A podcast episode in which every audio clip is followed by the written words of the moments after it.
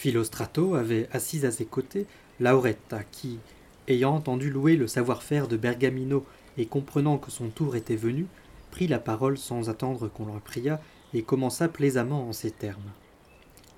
La nouvelle précédente, mes chers amis, m'invite à vous raconter comment un valeureux homme de cour s'attaqua lui aussi, non sans profit, à l'avarice d'un très riche marchand.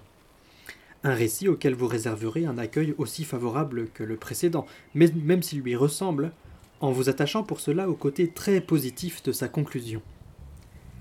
Il était une fois, à Gênes, il y a déjà longtemps de cela, un gentilhomme nommé Messire Hermino de Grimaldi, dont la richesse en terre et en argent dépassait, et de loin, au dire de tout le monde,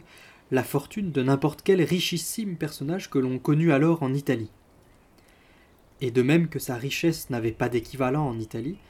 de même son avarice et la pingrerie dans laquelle il vivait ne supportaient aucune comparaison. Car non seulement il tenait sa bourse serrée pour les autres, mais aussi pour lui-même,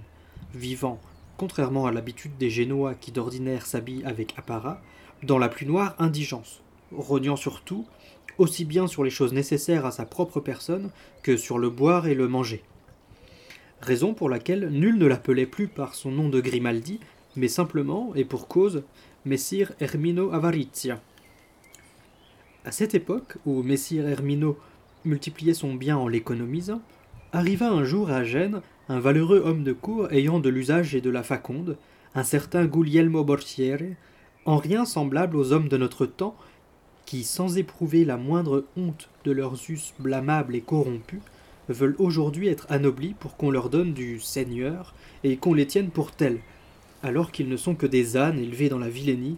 et la malfaisance des hommes sans qualité et non dans les mœurs courtoises.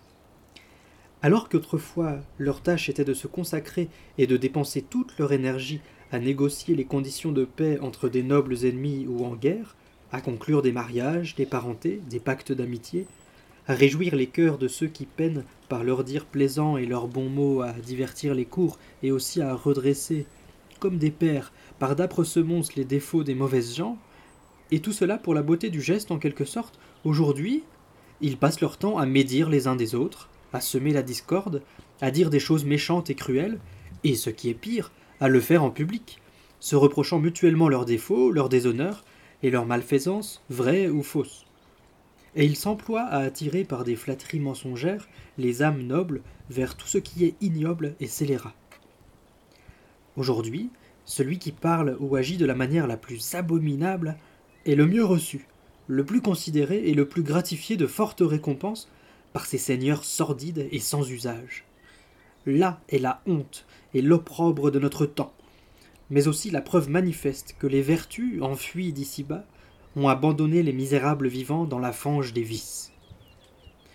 Mais pour revenir à ce que j'avais commencé, et dont une juste colère m'a tenu éloigné plus longtemps que je ne pensais, je dirais donc que le dit Guglielmo eut les honneurs de tous les gentilshommes de Gênes, qui l'accueillirent avec plaisir.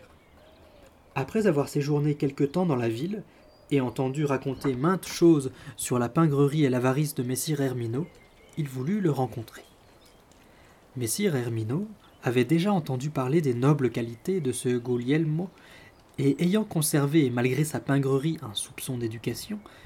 il lui fit bon visage, et le reçut avec des mots fort aimables, abordant avec lui des sujets nombreux et variés, et tout en conversant,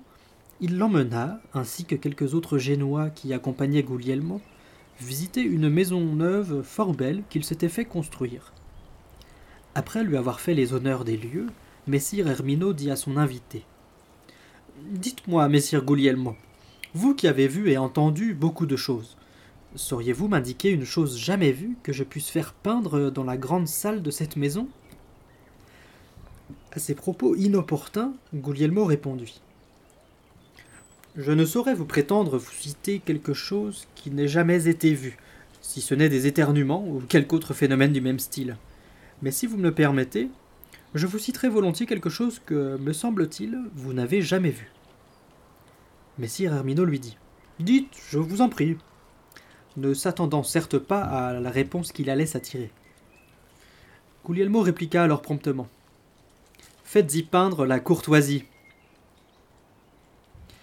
Quand Messire Hermino entendit ces mots, il fut gagné aussitôt par une telle honte qu'elle réussit à le faire changer du tout au tout.